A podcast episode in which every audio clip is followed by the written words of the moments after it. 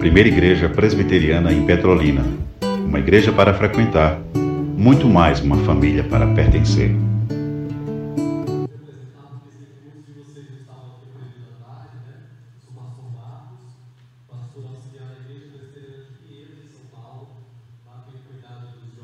adolescentes, trabalhado com discipulado, com aconselhamento bíblico e com comunicação.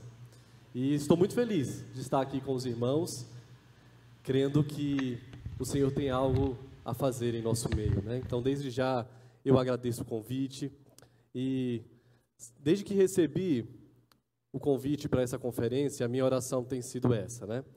Que o Senhor faça algo em nosso meio. O tema dessa conferência é Cristianismo sem Cristo, onde está a reforma, né? E ao pensar sobre esse tema, a minha oração era que nós não sejamos cristãos sem Cristo, porque isso não faz sentido, né? Mas que nessa noite, ao nos depararmos com a palavra de Deus, ao sermos exortados e animados por ela, nós possamos nos lembrar do motivo de estarmos aqui: Cristo. A reforma não tem como personagem principal Lutero, Calvino, nenhum desses homens. É sobre Cristo. Nós estamos aqui nessa noite para falar de Cristo. O Senhor levantou uma igreja bíblica, saudável como essa, para que o nome de Cristo seja engrandecido em Petrolina. Então, queria te convidar a abrir sua Bíblia no Evangelho de João, capítulo 1.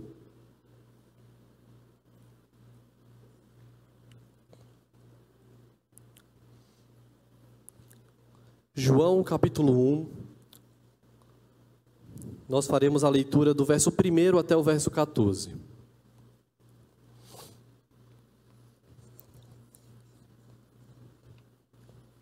João 1, a partir do verso 1, diz assim a palavra do Senhor: No princípio era o Verbo, e o Verbo estava com Deus, e o Verbo era Deus. Ele estava no princípio com Deus. Todas as coisas foram feitas por intermédio dele, e sem ele nada do que foi feito se fez. A vida estava nele, e a vida era a luz dos homens.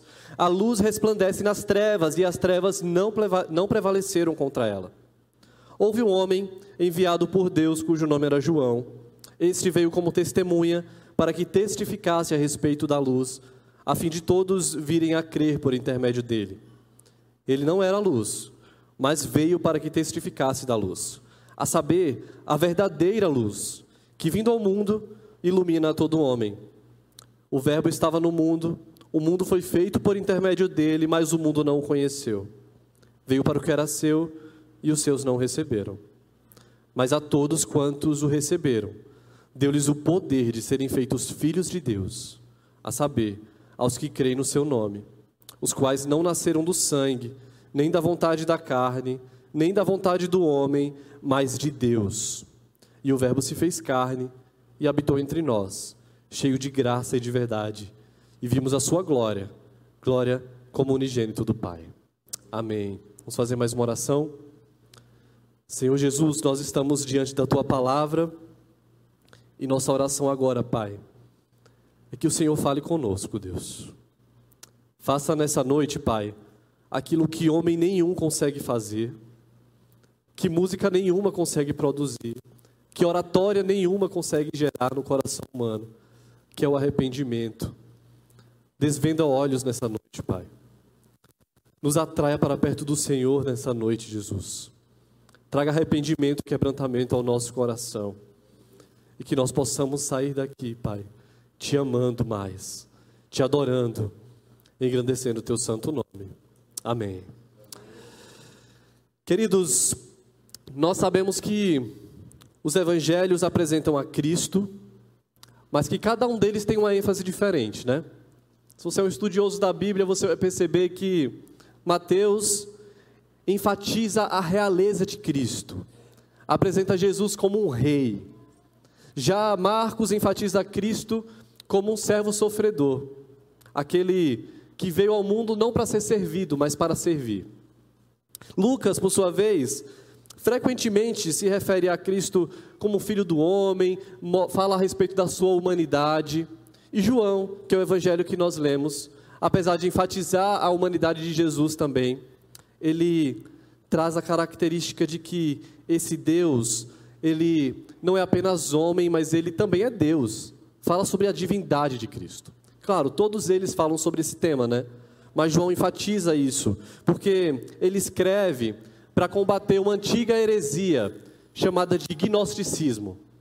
Essa heresia dizia o seguinte: a matéria é má, e por conta disso, Deus jamais poderia se fazer matéria, vir ao mundo como homem, porque matéria é má. Mas vocês já pararam para pensar nas implicações dessa heresia?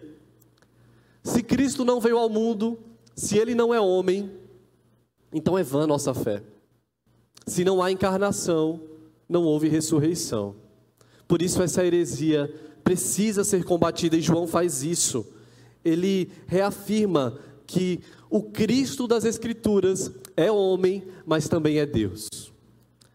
E é claro, irmãos, que ao olhar para um texto como esse, algumas dúvidas podem surgir, né? É um texto bastante poético. Nós vemos aqui no princípio era o Verbo, o Verbo estava com Deus, o Verbo era Deus. Talvez uma primeira olhada no texto nos cause essa estranheza. Mas veremos que esse texto nos revela coisas grandiosas, nos revela um pilar da nossa fé, que é Cristo Jesus.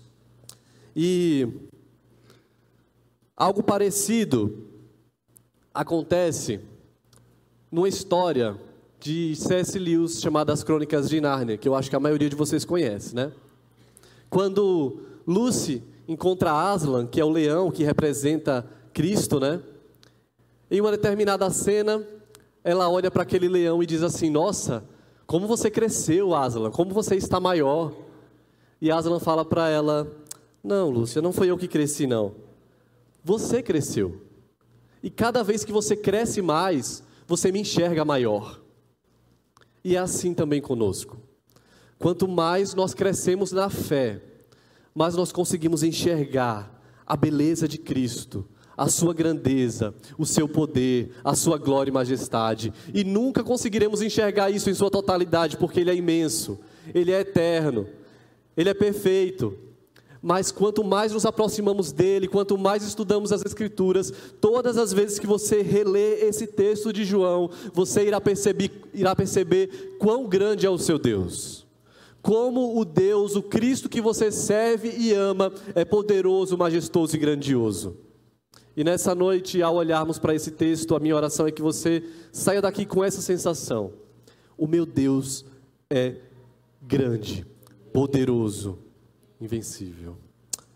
Queridos, enquanto o mundo tenta diminuir Cristo, ridicularizá-lo, enquanto o mundo tenta dizer assim: olha, esse Jesus de fato existiu, existem provas de que um homem veio aqui à terra e fez um reboliço, né?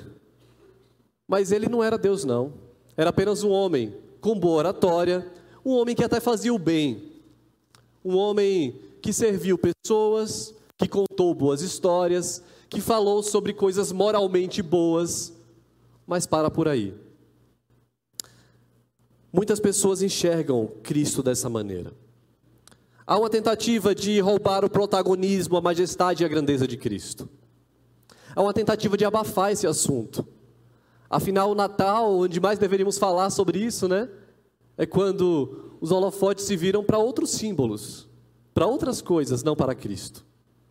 Mas não apenas no Natal, durante a nossa vida, esse mundo caído, pecaminoso, tenta nos fazer tirar os olhos da grandeza de Cristo Jesus. Mas quando estudamos a Bíblia, nos voltamos e nos deparamos com esse Deus grande. E nessa noite eu quero destacar três verdades em minha fala aqui. A primeira delas é que sem Cristo não há vida. A segunda é que sem reforma não há mudança. Em terceiro lugar, sem Cristo não há reforma. Aliás, sem Cristo nada disso faz sentido. Por isso, quero te convidar a reler o verso primeiro desse texto de João 1. João 1:1 Diz assim: No princípio era o Verbo, e o Verbo estava com Deus, e o Verbo era Deus. Esse texto já nos revela a eternidade de Cristo Jesus. No princípio era o Verbo, e talvez humanamente falando, você já tenha tentado imaginar um Cristo que sempre existiu. Como assim ele sempre esteve lá? No princípio ele já era, ele não foi criado no princípio, ele já existia, ele já era. Essa palavra no original traz a sua ideia de continuidade, ele já estava lá, ele sempre esteve lá. O nosso Deus é um Deus eterno, Jesus Cristo é pré-existente. E é difícil entender coisas assim. Mas alguém já falou que se o seu Deus, se o Deus que você serve é um Deus completamente compreensível, se você, com a sua racionalidade, consegue entender todas as coisas, você serve a um Deus muito fraco, muito pequeno. O nosso Deus vai além do nosso entendimento, além do nosso intelecto. Nós não conseguimos explicar de uma forma lógica a grandeza desse Deus. E o texto diz que esse verbo, essa palavra, esse Deus já estava lá, estava com Deus, pai e filho estavam face a face, desde o princípio, antes do princípio, eles já estavam, e o Verbo era Deus. Novamente há uma afirmação de que Cristo Jesus é Deus. Todas as coisas foram feitas através dele, e sem ele, nada do que foi feito se fez. É isso que está no verso 3 em Jesus Cristo todas as coisas foram feitas. E é importante, irmãos, destacar para vocês a respeito dessas coisas, porque o Evangelho é sobre esse Deus, é sobre esse Cristo. Colossenses 1,16 vai reafirmar isso que João está dizendo: que nele todas as coisas foram criadas nos céus e na terra, as coisas visíveis e as invisíveis. Hebreus 1,3 vai dizer que ele é o esplendor da glória do Pai e a marca exata da sua natureza, é ele quem sustenta o universo. Apocalipse 4,11 vai dizer que só ele é digno de receber honra, louvor e glória. Vai dizer que ele criou todas as coisas e por sua vontade todas as coisas existiram. A Escritura afirma e reafirma que Jesus Cristo é poderoso, Jesus Cristo é Deus e Jesus Cristo sustenta a sua criação, aquilo que ele mesmo fez. E esse Cristo das Escrituras, irmãos, ele não é apenas mais um revolucionário, ele não é um homem que andou de forma simples no mundo, causando revoluções. Ele não é simplesmente um hippie, como muitas pessoas pintam, né? Aquele homem do cabelão, com chinelo e roupas humildes. Ele é muito mais do que isso, infinitamente mais do que isso. Ele é o Deus Criador e sem Ele nada do que foi feito se fez. Existem estudos que revelam existir cerca de 100 bilhões de estrelas na galáxia.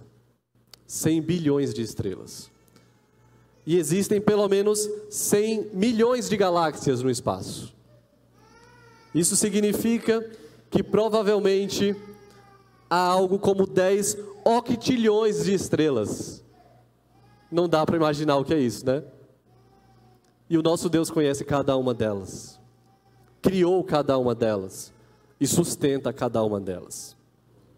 É possível conhecer essas coisas, olhar para esse texto e não ter aquele sentimento que a Lúcia teve por Aslan ao dizer como você é grande. É possível conhecer mais do nosso Senhor e não dobrar os nossos joelhos e dizer como nós somos pequenos e como Deus que eu sirvo é um Deus tão grande. Mas como cantamos aqui nessa noite, apesar da glória que tens, apesar da grandeza, apesar da majestade, apesar do poder, tu te importas comigo também. Isso é maravilhoso. Um Deus grandioso que se importa com alguém como eu e você. Por isso, irmãos, sem Cristo não há vida, porque Ele é a vida, Ele criou a vida. Todas as coisas foram criadas por intermédio dele, sem ele, nada, foi nada do que foi feito se fez. E por que, irmãos, ao conhecer um Deus tão grande assim, o nosso coração continua ansioso e preocupado? Porque ao, ao perceber, ao ter os olhos desvendados para entender a grandeza e o poder desse Deus, nós continuamos perdendo noites de sono. achando que algo cabe a nós fazer, achando que nós somos o problema, somos a solução para os nossos problemas. Porque ao conhecer a grandeza desse Deus, os nossos joelhos não se dobram e clamam a Ele, Senhor, vem trazer paz ao meu coração, vem resolver a causa que só o Senhor pode fazer. Porque insistimos tanto em roubar essa glória para nós, em dizer: Senhor, eu sei dar o meu jeito, eu sei fazer. Por que será que nos preocupamos tanto? Por que será que a indústria farmacêutica cresce a cada dia com mais e mais remédios para que a gente possa dormir, acordar, caminhar, ter ânimo? Por quê? Será que nos falta confiança em Deus? Será que nos falta descansar no poder desse Deus, nos render a Ele? Se Ele é o Criador, e Ele é, se o nosso Deus, se Cristo é aquele que criou a cada um de nós e foi Ele que nos criou. Então, Ele sabe exatamente o que nós precisamos. Se foi Ele que nos formou, se Ele criou o universo, se Ele sabe o nome de cada estrela que está na galáxia, Ele sabe o que nós temos vivido passado. Ele conhece cada um de nós de uma maneira íntima e profunda.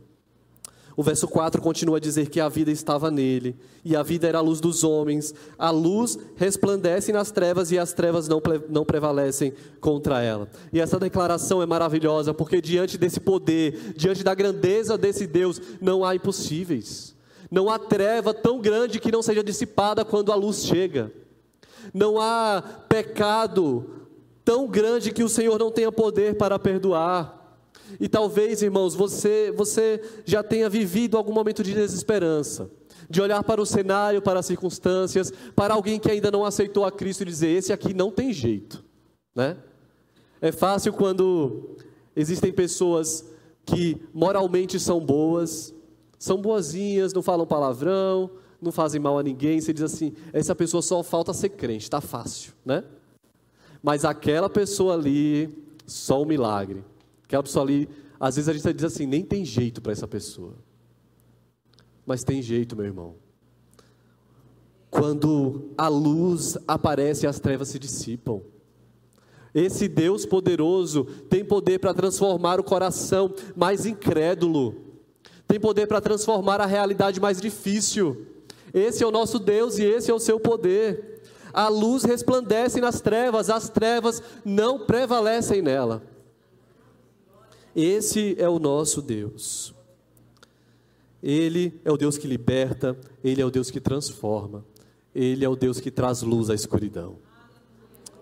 Irmãos, muitas vezes nós ouvimos algumas palavras assim: Deus está pronto para te receber do jeito que você está. Ok. Mas o problema está em não dar continuidade a essa frase, né? E dizer assim: esse Deus, ele também transforma, ele muda a sua vida, ele muda a sua história. As coisas velhas ficam para trás. Você precisa ser uma nova criatura. Esse Deus que alcançou essa pessoa que você achou que jamais entraria dentro de uma igreja, não deixará-la, não deixará essa pessoa continuar a viver uma vida de pecado, uma vida suja, uma vida ímpia, longe dos caminhos do Senhor. Ele com seu poder irá transformar o seu coração, a sua mente, as suas atitudes. Deus não nos deixa como nós estamos. Ele nos transforma. É por isso, irmãos, que nós precisamos enxergar a reforma não apenas como um evento histórico, mas existe uma reforma que precisa ser feita, que é muito mais difícil de se fazer, que é a reforma do nosso coração, a reforma do nosso interior. Abandonar pecados, deixar para trás hábitos antigos, viver uma nova vida. Essa é a reforma que precisa nos alcançar hoje. Se Jesus é a vida e sem Cristo não há vida, se Ele nos alcançou, se Ele desvendou os nossos olhos, se nós nascemos de novo, é preciso haver transformação. É preciso haver reforma no coração, mudança de vida. Por isso, sem reforma, não há mudança. E esse é o segundo destaque que eu quero te mostrar. Deus faz isso de diversas maneiras, irmãos. Ele usa pessoas, e ele fez isso com João, com João Batista. O texto vai dizer aqui, a partir do verso 6, vai contar a história de um homem que foi enviado por Deus. Esse homem veio como testemunha, pregou para as pessoas uma mensagem de arrependimento. De Malaquias a João Batista houveram 400 anos, um longo período que chamam de período de silêncio, né? Mas o próprio Deus resolve mandar um homem e esse homem começou a pregar uma reforma espiritual para aquelas pessoas e dizer: arrependam-se, vocês não podem mais continuar vivendo do jeito que estão. É preciso experimentar mudança de vida. Deus rompe esse silêncio, envia esse homem, as multidões param para ouvi-lo. E alguns dizem assim: será que esse homem é Cristo? Se ele está atraindo tantas pessoas, será que ele é esse Cristo? Olha a tentação de João, de dizer assim: Quantas pessoas estão me admirando e me aplaudindo? Eu posso me passar por Cristo. Eu posso trazer a glória para mim. Esse é o momento, essa é a oportunidade. Mas note o que o texto diz, que no verso 7, embora ele viesse como testemunha, no verso 8, ele não era a luz, mas veio para que testificasse da luz. E João deixa isso claro: eu não sou a luz, eu ando na luz, mas não sou a luz. Eu sou amigo da luz. Eu não sou digno de desatar as sandálias daquele que vai vir. A glória é dele. E essa é a palavra de arrependimento, de reforma espiritual, de mudança de vida que João prega para aquelas pessoas. Ele entende que é preciso haver mudança de vida. Porque uma vida que frequenta a igreja, uma vida que participa das atividades religiosas, mas que não experimentou mudança, é uma vida sem Cristo. É um cristianismo sem Cristo. Se você não consegue, irmão, olhar para trás e dizer assim: aquele é o velho homem, aquelas práticas não me pertencem mais, isso é de quando eu não conhecia o Senhor Jesus, hoje eu sou uma outra pessoa. Se você continua com os mesmos hábitos, fazendo a mesma coisa, se comportando da mesma maneira, nutrindo os mesmos vícios, você precisa ter um encontro verdadeiro com Cristo. Você precisa novamente olhar para a Escritura e clamar: Senhor, faz em mim essa transformação, muda o meu coração. Eu preciso ser diferente. Eu preciso de uma reforma espiritual no meu coração. E esse Deus tem poder para fazer isso, irmãos que você não seja essa pessoa enganada, como foram os judeus. Olhe o verso 10 e 11. O Verbo estava no mundo, o mundo foi feito por intermédio dele, mas o mundo não o conheceu. Veio para o que era seu, e os seus não o receberam. Que seus é esse? Os judeus. Cristo vem ao mundo, e o povo da promessa vira as costas. O povo que deveria louvá-lo, engrandecê-lo, não recebe. E você talvez diga assim: que absurdo alguém rejeitar a Cristo, né? Mas será que alguns de nós não têm feito isso com a nossa vida? Será que, apesar de sabermos que a luz veio ao mundo, nós temos insistido em permanecer nas trevas? Será que, apesar de sermos bons teologicamente, Conhecemos muita coisa, como foi dito hoje à tarde, de Bíblia, de teologia, de reformadores. Será que a nossa vida tem apontado para uma mudança, uma transformação e uma reforma espiritual? Será que, ao olhar para a realidade de que o Verbo veio até nós, isso nos constrange? Cristo é apresentado aqui por João como uma luz que se revela, mas experimenta a rejeição dos homens, do coração incrédulo. O mesmo que disse haja luz, o mesmo que criou todas as coisas, ele foi rejeitado. É por isso que nós precisamos tanto de uma reforma. E na história da igreja, muitas pessoas rejeitaram esse Cristo. Nós poderíamos falar muito de história aqui, mas vou citar apenas alguns momentos em que esse Cristo foi rejeitado, o Cristo da Escritura foi rejeitado. Um presbítero de Alexandria chamado Ário começou a pregar que Jesus Cristo não era Deus. Começou a espalhar essa notícia pelas pessoas que Cristo foi criado por Deus, é uma criatura de Deus.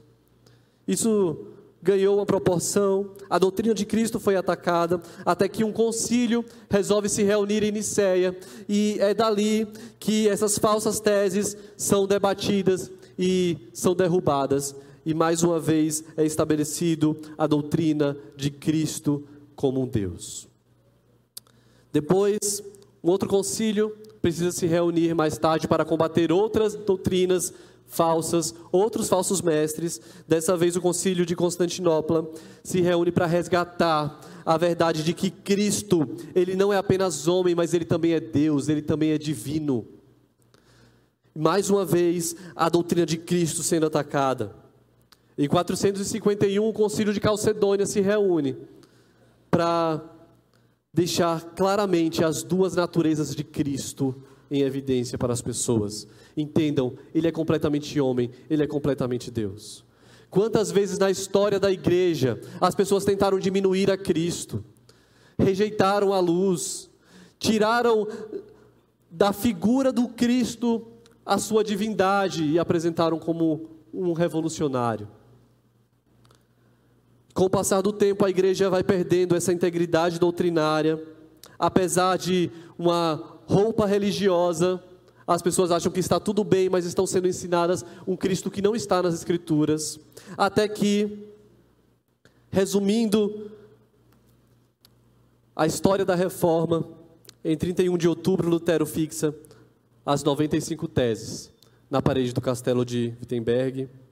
E a partir dali, irmãos, as pessoas começam a serem lembradas do poder, da grandeza e da majestade desse Cristo e um retorno às Escrituras passa a acontecer. É por isso que uma reforma é tão necessária. Porque no meio do caminho, nós podemos rejeitar essa luz, nos esquecer desse Cristo. Talvez você pense assim, mas eu cresci na igreja, eu conheço essa luz. Será? Jean Francesco, um pastor presbiteriano, ele escreve em seu livro Reformando o Discipulado que uma das necessidades da igreja é ensinar o cristianismo para cristãos. Porque em nosso meio, irmãos, existem pessoas que frequentam desde pequeno, desde crianças a igreja, mas ainda não experimentaram um relacionamento íntimo e profundo com Jesus. Conhecem de ouvir falar, mas os seus olhos ainda não viram. A sua vida ainda não experimentou essa mudança. Outros estão convencidos de que o Cristo e o Deus que servem é o correto, mas, queridos, não tem como servir a Deus e a sua vida não refletir a essa transformação, a essa mudança. Por isso nós precisamos continuar falando de Cristo dentro da igreja, pregando o evangelho para os cristãos, falando da transformação, do sacrifício redentor de Cristo Jesus naquela cruz, até para aqueles que há anos já ouviram falar sobre isso, porque uma mudança precisa acontecer, uma reforma no nosso coração precisa ser feita. E só Jesus pode fazer isso. O pastor Augusto Nicodemos escreve sobre isso em seu livro Ateísmo Cristão. Cristãos que se dizem cristãos, frequentam ambientes de cristãos, usam roupas de cristãos, podem viver como ateus, podem viver como se Deus não existisse, podem passar os seus dias ignorando essa realidade de que existe um Deus, de que eu presto contas da minha vida a Ele e que eu fui enviado por Deus para ser um testemunho dele no meu trabalho, na minha casa e por onde eu for. Isso é viver como um ateu, é viver como se Cristo e Deus não existissem. Mas João enfatiza para aquelas pessoas a grandeza e o poder transformador do Senhor Jesus, justamente para que elas possam enxergar a necessidade dessa transformação. Mas isso não vem, irmãos, se não for dele. Isso não é produzido por mim, não é produzido por nenhum outro pastor. Essa transformação é feita pelo próprio Senhor Jesus e eu quero encerrar falando sobre isso. Sem Cristo não há reforma, sem Cristo não há transformação, sem Cristo não há mudança de vida. O texto fala no verso 12. Anteriormente ele falou sobre os que não receberam, e agora no 12 ele diz: Mas a todos quanto receberam, deu-lhes o poder de serem feitos filhos de Deus, a saber, aos que crerem em seu nome. Não mais filhos das trevas, mas agora filhos de Deus. Essa é a boa notícia do Evangelho. Você que fez tanta coisa errada na sua vida, que se envergonharia profundamente de contar aqui na frente sobre quem você já é, quem você era, o que você fez. O Senhor tem poder para transformar a sua vida e te chamar de filho. Filho. Jesus nos ensinou isso. Quando ele nos ensina a oração, ele diz assim: quando forem orar, orem assim: Pai nosso. Somos filhos desse Deus. Podemos chamá-lo de Pai. Deus decidiu que nós deveríamos chamá-lo de Pai. Isso é maravilhoso. O nosso status mudou, agora nós somos filhos. E mais para frente, na, na primeira epístola, João diz assim: Vede, João 3,1: Vede que grande amor nos tem concedido o Pai, a ponto de sermos chamados filhos de Deus. E de fato somos filhos de Deus. Que grande amor! É inevitável que ao falar de paternidade nós vamos associar os nossos pais terrenos, né? Mas lembre-se que o nosso pai terreno, ele é falho, ele é pecador, ele erra. Mas o que João está falando de um pai celestial, de um Deus poderoso que nunca falha, que nunca nos abandona, que nunca erra, é esse o Deus que podemos chamá-lo de pai. É esse Deus que nos adota para a sua família. E essa adoção, querido, entrar, fazer parte dessa família não é algo hereditário. Não é porque você é filho de crente que você vai se tornar filho de Deus automaticamente. É preciso experimentar mudança, é preciso nascer de novo. É por isso que é tão belo sermos chamados filhos de Deus. Se você olhar para a sua vida e dizer quem eu sou, olha para mim, olha quem eu fui. Cristo agiu com graça, me alcançou, e agora eu sou filho e preciso viver como filho, não como um filho rebelde, não como um filho distante, mas eu preciso viver como um filho obediente, um filho que ama o Pai e um filho que quer se parecer com esse Pai. Somos filhos de Deus. Sem Cristo não há vida, sem reforma não há mudança e sem Cristo não há reforma espiritual. O verso 14 termina dizendo: O Verbo se fez carne, habitou entre nós, cheio de graça e de verdade, e vimos a sua glória, glória como do unigênito do Pai. E no verso 16, João diz assim: Porque todos nós temos recebido da sua plenitude, e graça sobre graça. Esse é um verso consolador. Nós temos recebido graça sobre graça. Em outras traduções, falam graça após graça, graça amontoada de graça. É isso que nós temos recebido. Mesmo não merecendo, a graça nos alcançou. Mesmo sendo filhos rebeldes, mesmo muitas vezes desonrando esse pai que fez questão de nos chamar de filhos, ainda assim existe graça, existe perdão, misericórdia. Se você, irmão, a vida inteira viveu como um ateu, ainda frequentando a igreja, se você experimentou esse ateísmo cristão, se você tem vivido um cristianismo sem Cristo, nessa noite existe graça para você. Cristo te chama de volta e diz: Eu te chamo de filho.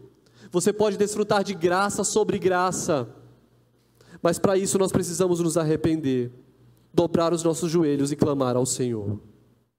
Existe perdão para você existe recomeço, existe vida com Deus. E nada mexe mais com o meu coração como pastor do que ver, principalmente a juventude, sem brilho nos olhos e sem amor pelo Evangelho.